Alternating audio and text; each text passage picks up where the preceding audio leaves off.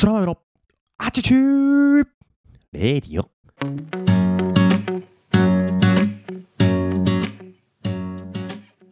皆様おはようございます。空豆です。本日は2023年は5月13日の土曜日でございます。この放送は空豆こと私が日々感じたことや学んだことを自由気ままに自分勝手に自己満足にアウトプットをするなんともわがままな放送でございます。どうぞ最後までお付き合いをいただければ幸いです。なおこの放送はながら劇を推奨しております。お聞きのポッドキャストの再生速度を1.2倍から1.5倍に設定をしてですね、えーお聞きくださると時短にもなって効率が上がるのではないかなと思いますのでぜひお試しください。ということでね今日も元気に配信をしていこうと思います。今日のトークテーマなんですけどもやればできるはいいけれどやらなきゃダメになってはいけない。やればできるはいいけれどやらなきゃダメになってはいけない。というトークテーマでお話を進めていこうかなと思います。こちらの言葉なんですけどもあるお笑い芸人の方がね発していた言葉なんですけどもティモンディの高岸さんというですねお笑い芸人の方皆さんご存知でしょうか？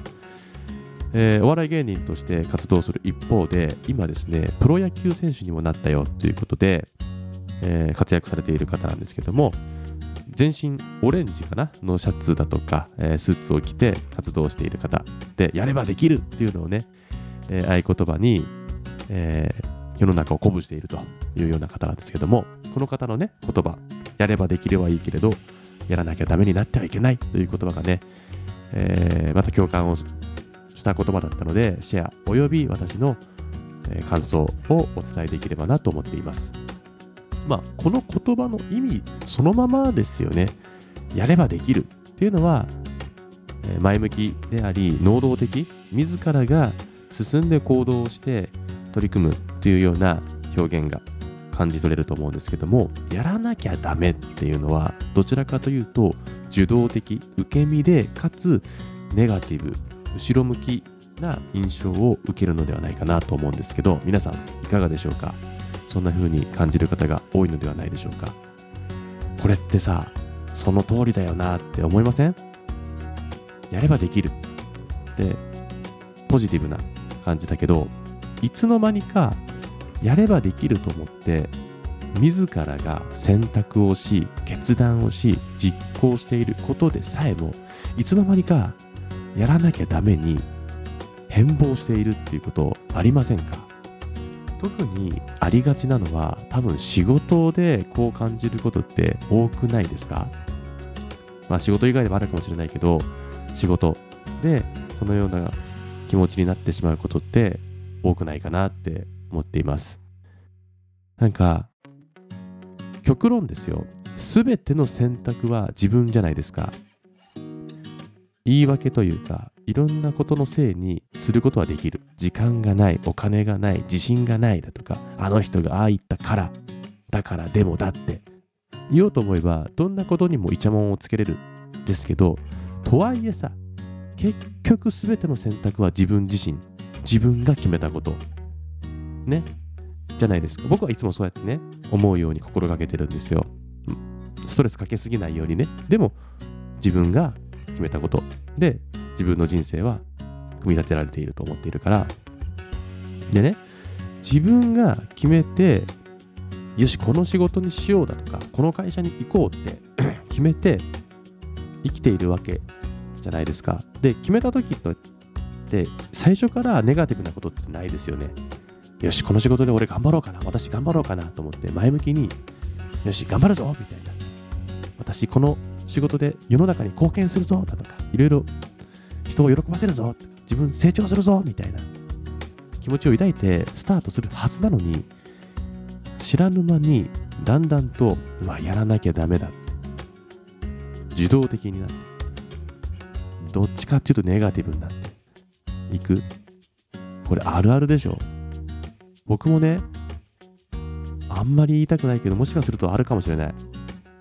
独立サラリーマンを辞めて無職になって7ヶ月間ニートを味わって不安と絶望のね精神と時の部屋の中にいながらカメラで人を幸せにしようだとか自分自身の成長につなげようと思ってカメラというねアイテムを使ってそれをなりわいにしてやると決めて前向きにねなったんだけども今さすごいいいことなんだけど忙しいのよ。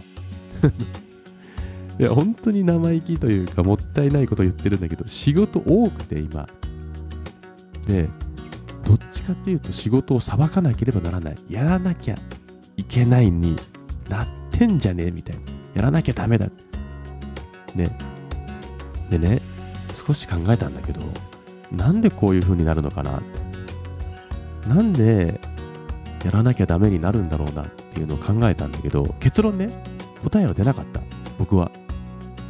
もしみんなこの放送を聞いてくれている方がこれが原因なんじゃないこういうことがそうなる要因じゃないって何かアドバイスくれる方はぜひコメントをねしていただきたいなと思うんだけど僕はねやっぱりお金の問題だとかあと納期時間というのが絡んできてやらなきゃダメになってるのかなって思いました。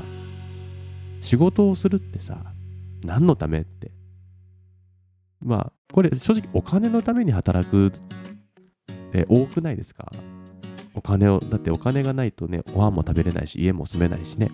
ちょっとお金お金って言いたくないけどさお金のために働くことってまっとうな理由だと思うんだけどお金のためにはやらなきゃダメだよね。我慢しなきゃいけないこともあるよね、まあ、これもなんか持つべき感情だと思うんだけどあとは納期ね。責任感っていうのかな。僕なんかは特に動画を撮影をして編集をして納品するっていうところで以前伝えたかな。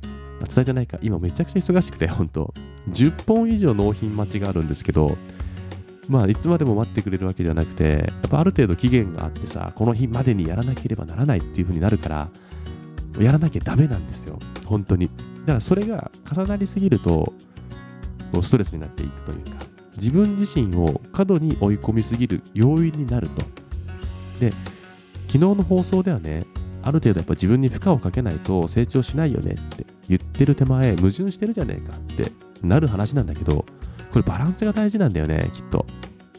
うん。やっぱりやればできるっていうのはすごく何度も言うけど自分自身が自分自身の意思で能動的にチャレンジすることだと思うんだけどやらなきゃダメになっちゃうとすごくこう受け身でどんどんこう追い込まれていくというか必要以上に負担をかけていく負荷をかけていくっていう結末がああやらなきゃダメだになっちゃうんじゃないかなと思っていてね。僕はそう思ってるんだけど皆さんどうでしょう？何か違う方向違う角度からこういうあるんじゃ？っていうのがあればね本当教えてほしいなと思います。でそれをじゃあどう解決すればいいんだろうやればできると思って始めたことがいつの間にかやらなきゃダメだになった時にどのように改善修正していくのがいいのだろうかっていうことも考えたんですね。そう思った時に僕の出した結論は原点回帰。初心忘れるべからずということでしょうか。そもそも自分はなぜこれをしているのか。なんでこれをやろうと思ったのかっていうことを振り返る。つまりはやることの意味を思い出し思考する。これに尽きるかなと思います。なんで俺これやってるんだったっけ？何のためにやってるんだったっけ？ね。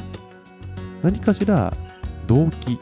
これをやろうと自らが選択をし決断するには感情やその他のね、えー、判断材料があったはずですよ。当時。それが何だったのか。そしてなんでそれをするのか。同じことばっかり言ってるかな。意味ですよね意味。うん。これを大事にする。必ずあるはずなんですよ。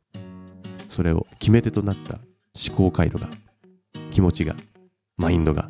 それをね思い出すということこれが大事なんじゃないかなって僕は思いました僕はカメラマンになりましたが無職になった時カメラについての知識や技術は一つもありませんなんならスマホのカメラもあまり使うことはなかったでしょう。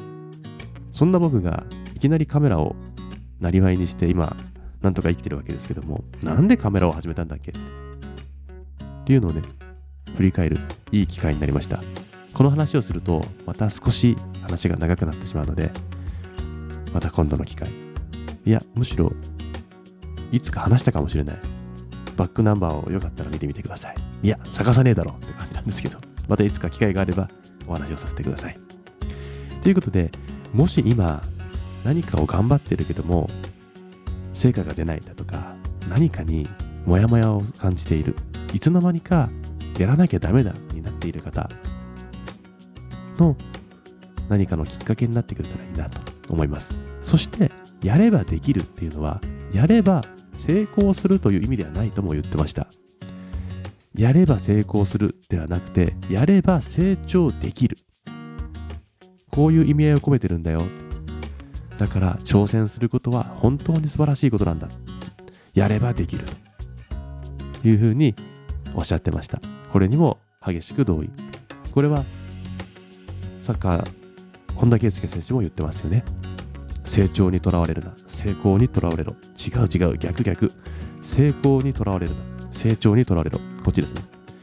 何かをチャレンジするときに必ず成功はついてこないけども必ず成長はするんだと本気で取り組めばだから成功にばかり、えー、着眼せずに成長すること自分自身が本気で頑張って成長することにフューチャーしてあげましょうとね皆さんも何か本気で取り組めば成功するかしないかはわからない。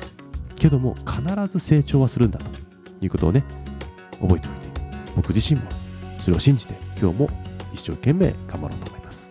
この放送が誰かの元気が出るきっかけになってくれたら嬉しいなと思います。ということで今日のお話はここまでとさせていただきます。皆さんやればできる。ではまた次回の放送でお会いしましょう。さようなら。